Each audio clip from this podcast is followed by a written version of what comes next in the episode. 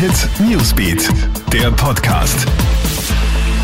Montagabend ist es. Hallo, Gilbert Stadelbauer, da für dich mit den wichtigsten Stories aus dem Krone Hit Newsbeat. In Kitzbühel wird es dieses Jahr so viele Skiweltcup-Rennen geben wie noch nie. Wegen der hohen Corona-Zahlen im Berner Oberland in der Schweiz müssen die Rennen in Wengen abgesagt werden und Kitzbühel übernimmt sie. Das bedeutet, schon dieses Wochenende finden in Kitzbühel zwei Slaloms statt, nächstes Wochenende dann zwei Abfahrten und ein Super-G. Aber alles natürlich leider ohne Zuschauer. Alarmierende Ergebnisse liefert eine Studie unter Oberstufenschülern in Österreich. Diese befinden sich ja seit Monaten im Distance Learning. Die Zukunftsängste sind groß, zeigt die Studie. Außerdem sind Lernfreude und Motivation inzwischen weitgehend verloren gegangen, so Studienleiterin und Bildungsexpertin Christiane Spiel.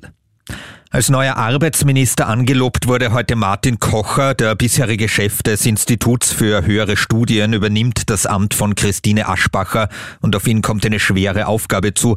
In Österreich sind momentan mehr als eine halbe Million Menschen ohne Job. Die Corona-Pandemie hat die schlimmste Arbeitsmarktkrise seit dem Zweiten Weltkrieg ausgelöst. Zähigkeit und Durchhaltevermögen sind da gefragt, so Bundespräsident Alexander van der Bellen heute bei der Angelobung.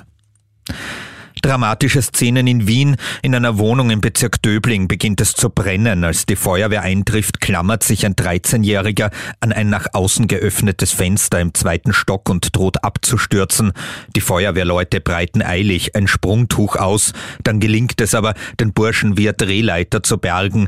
Er wurde mit einer Rauchgasvergiftung ins Krankenhaus gebracht und das Feuer wurde gelöscht. Massen an Schnee und klirrende Kälte.